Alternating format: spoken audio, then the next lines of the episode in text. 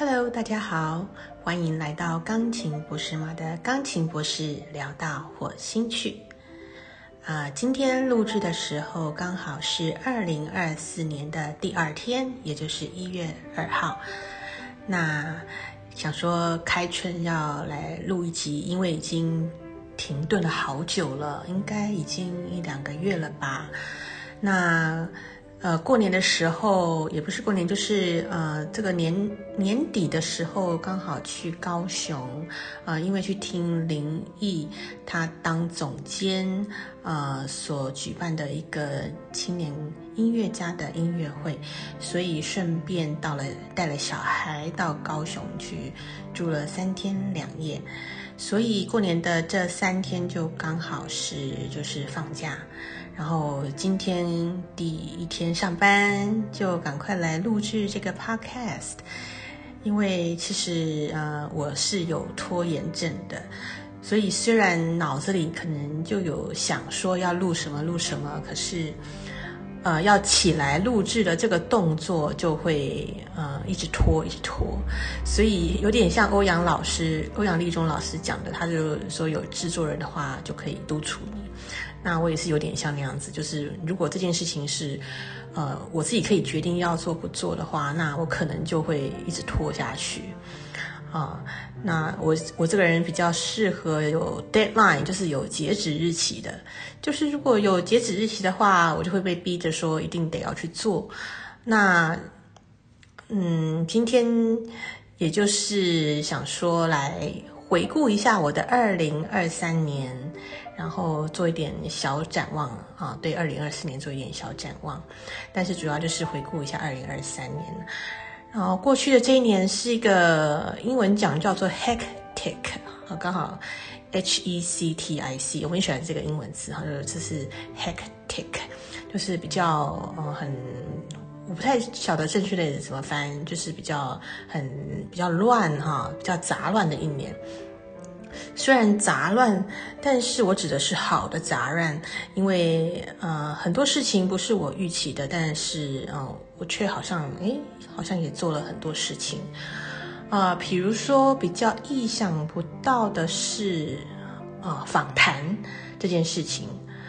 呃，podcast 这件事情是我大概二零二二年底的时候就有想要做了，因为二零二二年底的时候，那个时候开始听 podcast，然后开始接触到欧阳立中的呃人生不下课的那个 podcast，然后。我之前是听，比如说像音乐啊、melody 那种比较轻松的那种 podcast，然后那种的话，可能就听个几次，然后也不会就一直 follow 哈。可是我那个时候听了欧阳立中的那个人生不下课的那个 podcast 的时候，就觉得诶，好多内容啊，而且这些内容都是可以呃呃增加我的知识的，增加我的知识尝试，然后认识很多作家、很多书籍。所以我那个时候就开始追哦，追就是我那时候开始听，好像是从七十几集，然后我一听到觉得很喜欢，我就开始往回推啊，就是把所有的呃都听完了这样子，然后所以就开始接触到里面所讲到的一些作家啊，然后也就会去在脸书上去追踪啊，然后所以后来呃因缘际会在二月的时候，然后就。诶，接触到了一个创意闲聊好朋友的社群，然后那个时候呢，虽然我那时候有看到那个时候阿伦心理师他有有在他的脸书啊有说邀大家来参加，其实那个时候我并没有主动说我要去参加，诶，可是有一次很很很因缘际会的，我发了一个文章，然后阿伦就在下底下留言，然后意外引来。啊，阿良花艺师啊，也在下面留言。然后很好玩的是，我们三个居然就诶抬杠起来了。哦，应该说我跟阿良就抬杠起来了。然后阿伦就在那边劝架啊。但是其实我跟阿良就是善意的那种抬杠啊，并不是真的说很生气的那种。所以诶，然后阿后来阿良就私下私密我，就说诶，那你要不要加入这个创意闲聊好朋友的社群啊？那既然有人有人邀请，那我就当然就加入了这样子。然后自从加入之后，哎，发现真的又是另外一个平行时空啊。因为嗯，大家知道我们呃学音乐的呃，从小就是练琴，尤其是学钢琴的练琴都是一个人啊，而不像其他乐器，嗯。可能都会呃有乐团啊、室内乐啊的机会比较多。那我们很多时候学钢琴的都是自己在琴房里面练琴啊，就是比较孤僻的，然后接触的人又不多啊。我呃上班之后接触的人也就是学校的老师啊，或者是学生啊，生活就是比较单纯啊，就是跟外界的一些社会人士比较少接触。那自从呃进入到这个社群里面啊，就开始到接触到很多喜欢阅读的啊各行各业的人，大家都是很有才华的啊，甚至很多都会呃有自己的呃这个粉砖啊，然后重点是每个人都是秉持着利他的一个这个中心思想，也就是艾艾瑞克老师所提倡的。那这是我第一次呃在。人生的旅途中啊，不要说是呃嗯平常的朋友啊，或者是学校教的啊，其实这是我第一次啊有真正的有接触到，比如说有个社团啊，除了宗教以外，有一个社团是真正在提倡啊利他这个主义。那所以就很好玩啦，就因为了这个社团就开始，里面就有很多的很多的活动啊，里面也有很多畅销作家啊，然后也有线上读书会、分享会，用 Zoom 啊，然后就是可以在线上听到作家直接啊跟你分享他的书等等的，所以。今年二零去年的二零二三年真的是一个非常丰盛的一年，就是你可以直接啊，能够以前我从来没想到说，哎，我可以认识这么多作家，结果今在去年二零二三年就真的可以在线上啊，真的看到了很多作家的分享。那二零二四年也希望能够直接进一步，能够除了在线上，能够进一步能够跟这些作家们见面这样子。那二零二三年，所以我刚才还没讲到哦，访谈这件事情，这是最让我觉得很意外的，就是陈玉香钢琴大师的访谈。这些其实那那个访谈是非常意料之外的，只是因为那个时候去参加了一个他的一个座谈会啊，一个大师钢琴大师班。然后我就是事后去跟他打个招呼，介绍我自己，然后邀请他，呃，如果能有机会的话，希望能够访谈您这样子。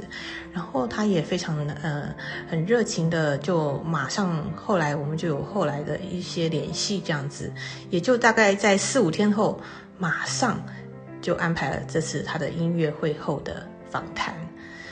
所以呢，这件事情是在大概三四天的准备时间啊，在这三四天之内，我必须要找到呃录影团队，哦，还有我自己的梳妆啊，还我还另外找了摄影。那其实那天刚好是大日子，所以很多人都是在结婚的。然后，呃但是很意外的啊，我就居然就找到了一组，刚好他们是男女朋友，一个负责摄像，然后一个负责化妆。那他就跟我说，真的很神奇，因为他记错时间了，要不然其实那天他是没有空的，所以刚好他记错时间，所以才有机会啊，可以接这这个工作这样子，所以我也很庆幸啊，能够让这次的拍摄圆满这样子。所以呢，哎，那那一次就是我人生的第一次啊，当主持人啊，进行访谈，而且是访谈一个在我们台湾钢琴界、音乐界啊最。顶尖的一个钢琴家，这个那个当时会想要访问陈玉香大师的起心动念，是因为，嗯，觉得呃，大家比较好像对女性钢琴家这个身份，尤其嗯没有那么的了解，因为现在好像台湾流行的都是大家比较知道的，就是曾宇谦啊，啊魏静怡呀。啊，等等的，所以都是以小提琴为主，而且是男性，而且是年轻的。但是大家对于呃陈玉香，其实她虽然看起来很年轻，但是她是属于呃中生代了啊，所以她并不是二三十岁，她是早期在美国呃得到波格里奇大赛，当时是最大奖啊，就是最多奖金的钢琴大赛，而且当时呃还有去苏联啊去比赛啊。那个是苏联去比苏联比赛，是要跟那些高高头马大的那些苏俄人，那些技巧非常厉害的这些男生们，呃，比赛的。当时入决赛的时候，她是唯一的亚洲女性。所以陈玉香在我们钢台湾钢琴界里面是有举足轻重的地位，呃，所以我就觉得说他值得大家更大的注目，呃，而且我也希望啊能够让呃有更多人人能够认识他，并且能够了解古典钢琴钢琴家的这个生态啊是有多么的辛苦，就像他自己所讲的，他是穿着呃礼服的苦行僧啊，好。那所以呢，所以访谈这件事情是我非常意外的，包括后来的灵异啊，这些都是意外。然后呢，除了访谈，再就是 podcast，这个就是我一直想做，但是就是后来因为有做了这个访谈，所以就顺便录，就是转转档就可以成为那个 podcast 的节目嘛，所以后来才开启了我的那个 podcast 的频道。所以一切都是意外，然后顺水推舟。那至于写书这件事情，呃，是我一直以来的心愿哈。从我其实我有出过第一本书，但是那一本书并不是有关音乐的，居然是有关于旅行的，很跳痛啊。呃，所以其实因为我对于开音乐会啊、写书这件事情，我觉得一直到今年啊，才有所谓比较。比较有信心啊，可以去做这件事情，因为我觉得很多东西啊，钢琴这件事情，我虽然说我六岁多开始，一直到现在大概也四十年了，虽然说历经这么久的时间，但是我其实对它一直没有很十足的把握，然后所以一直到今年我才能够说我有一点点、一点点把握，可能大概十 percent 吧。一点点的把握，所以我才有呃那个信心，可以把我所知道的、我所理解的，把它集结成书，呃，写成这一本古典钢琴大在问。那这个东西其实它就是一个写给普罗大众大家看的啊，并不是给那些专业呃古典背景的人看的。那里面就是针对一些呃，大家对古典钢琴会有的一些问题呀，包括呃，用什么时候开始呃是要用直立钢琴、大钢琴还是电子琴啊？怎么选老师啊？怎么换老师啊？还有呃，即兴钢琴、爵士钢琴跟流行钢琴跟古典钢琴到底有没有不一样啊？还有包括你初学钢琴要注意什么呀？这些等等的，就是一个呃网罗一些基本对古典钢琴呃的知识的一个一本书啊。那。他在后半段，我也我也记录了一些我学钢琴的一个历程，一个非常仔细的历程，包括我从呃幼稚园大班开始，虽然我不记得那个老师的名字，我也不记得那个状态啊，但是我就是非常仔细的记录，从我幼稚园大班开始，一直到我后来啊，中间包括中间一些有私下去上课的，只有一堂课的老师我也写进去，啊，一些大师们我也有写进去。所以就是完整集结了我呃学钢琴以来的历程啊，就也是对我这些曾经教过我老师呃的一个感谢，因为所有我呃学钢琴就是这样你学的是老师的技艺，老师的老师东西。然后你会变成什么样？也就是以前老师给你的，然后后来再加上你自己的融会贯通，还有在私在呃在网络上、在书上啊，自己在获得的一些资讯等等所集结起来的。但是老师们是对你影响最直接、最重大的，所以我就想谢谢他们啊，所以把每位老师都写下来这样子。然后去年还做了什么事呢？哦，对了，包括我录制影片课程。那这个起心动念，也就是因为呃，我们当钢琴老师的通常都是一对一的教学，那其实你能够接触到的学生非常的有限。真的很有限啊。然后比如说这个学生一个礼拜一堂课，一堂课五十分钟，你接触的学生有限，你能教的东西也非常有限真的，因为钢琴可以学的东西太多了，而且很多东西你如果不是在很小的时候开始接触，那你就会变成很难。那刚好我教的。学生呃都不是私人学生，都是在学校里面所谓音乐班、才艺班、音乐系的学生，所以他们是有一个这个样子的一个目标哦，被标榜哈他们是音乐系、音乐班哦、才艺班，所以呃期末都会有考试等等的，所以他们跟一般在外面学习的那种你可以轻松啊，你可以按你自己的进度那种来讲，其实是不一样的。因为我的时间是有限的，所以变成说你一个礼拜一次，其实这种教的内容其实是不够的。那其实像在苏俄啊，很多时候他们在小呃在早期他们在学琴的时候，都是。一个礼拜可能有两堂以上的个别课，欧洲也是。那其实，所以我们台湾这种一个礼拜一堂，其实是对于要培养一个专业的古典钢琴家是完完全全非常不够的。尤其是你万一早期并没有呃非常完整的训练的话，那真的是缘木求鱼啊，非常的难啊。所以我才想说，呃，要呃要做一系列的这些影片课程，特别是针对初学的。因为初学，呃，基础最重要，尤其是在学古典钢琴。所以基础，不是一定就是只有指技巧，而是指全方面的知识，音乐上的方面的知识，全面性的知识。所以呢，呃，我就归纳出一套所谓全盖式的教学。这全盖式的教学是我自己想出来的词啊，它意思就是指说，因为我们一般坊间我们学钢琴啊，都是这样一步一步，比如说先从先学哆啊，再学瑞啊，再学咪啊，等等的，先学四分音符，再学八分音符，再学十六音符啊，就都是由易到难这样子啊，阶梯式的教学。那我的想法是，其实很多东西你应该在一开始要给呃学学习的人一个完整的一个概括。就像不要像那个瞎子摸象一样，一次只摸到一点点，一次只学一点点，最后才拼凑出一个整体。应该是一下子，你要站在远方哦，看到一个大象的一个整个轮廓，然后之后再去学细节。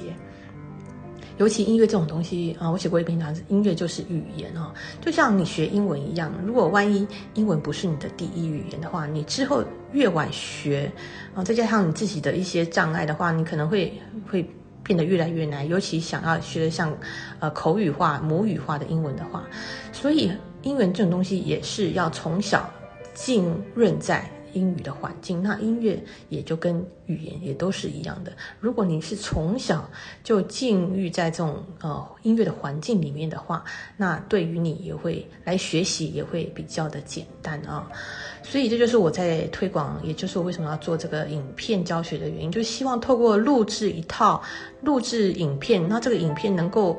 让大家能够没有时间限制，而且可以一直重复看，而且这个影片里面我等于是浓缩了这些精华，就并不并不会把就是时间呃花在一直在矫正你，哦，就是你矫正的话，你可能还要去找私下再去找呃个别课的老师，但是你可以透过这个影片，你可以知道一个大概，你可以知道你必须要注意什么，而且你可以在很早期的时候你就了解到一个学钢琴的全貌。啊，包括所有的乐理知识等等，和弦啊、音程啊，然后之后你再去找个别老师啊，再去学更细的东西。我觉得这样对于呃钢古典钢琴的学习会是一个比较简单，而且比较全面、比较快速有效的学习。那这个这些影片课程并不只是针对啊嗯学生，其实我觉得如果你是一个钢琴老师的话，那你也可以呃。看看这些课程，然后可以看看能够对你有什么样子的一个一个一个不一样的碰撞，这样子。有时候就是我们学音乐就是学无止境啊，多多吸收，不管是正所谓对或错，其实没有所谓对错，反正就是学习就是多多吸收不一样的知识，然后融会贯通。好，那就是这就是那个影片方方面啊。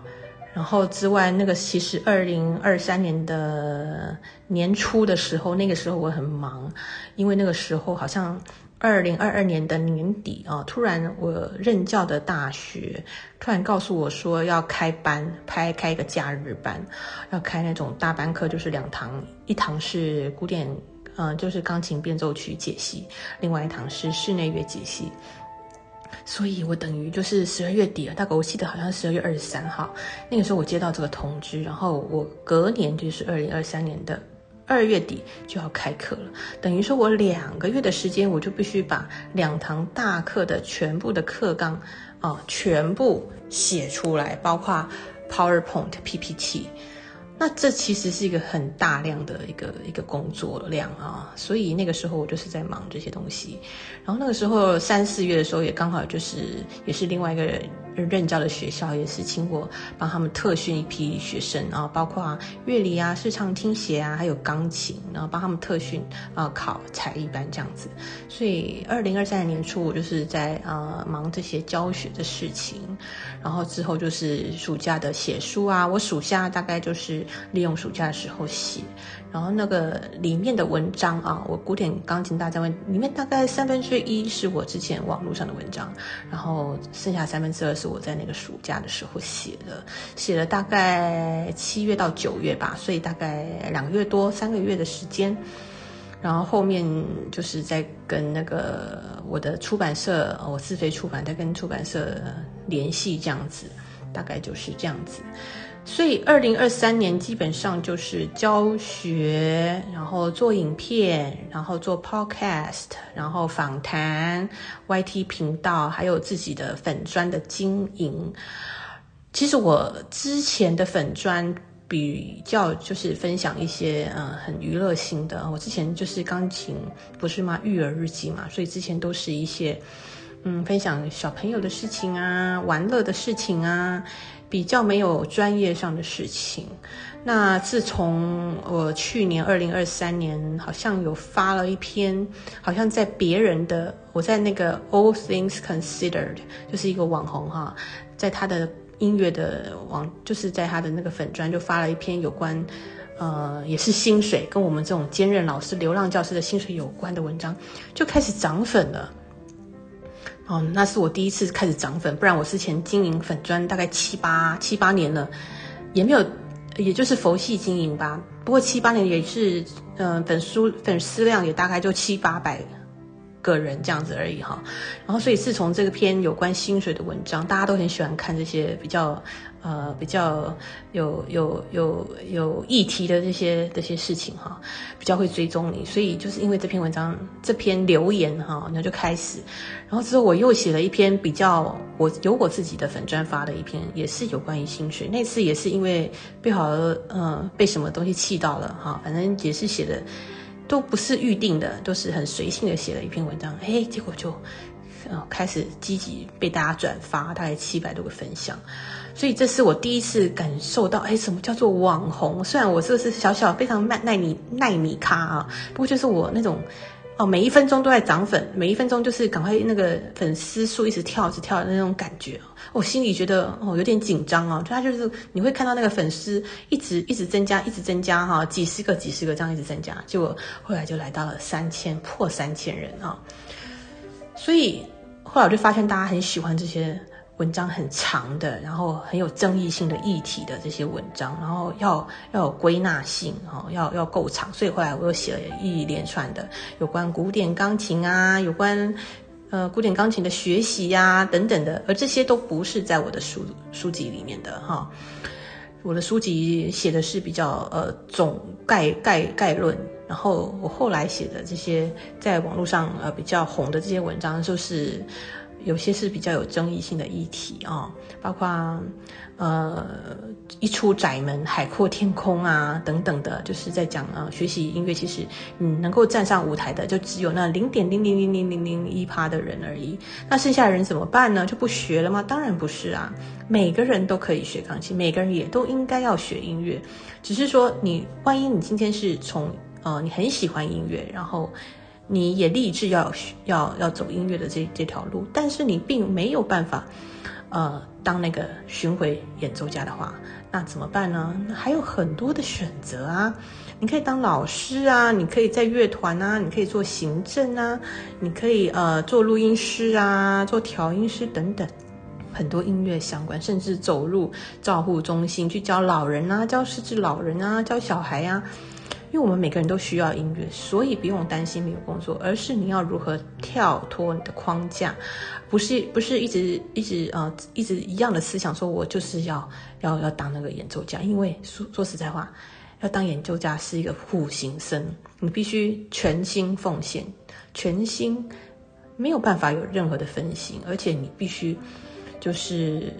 真的，你要常常巡回啊，常常跑来跑去啊，其实是一个很累的工作。可能你会看到大部分的音乐家，就是巡回的演奏家，他们是没有家庭的，因为那种。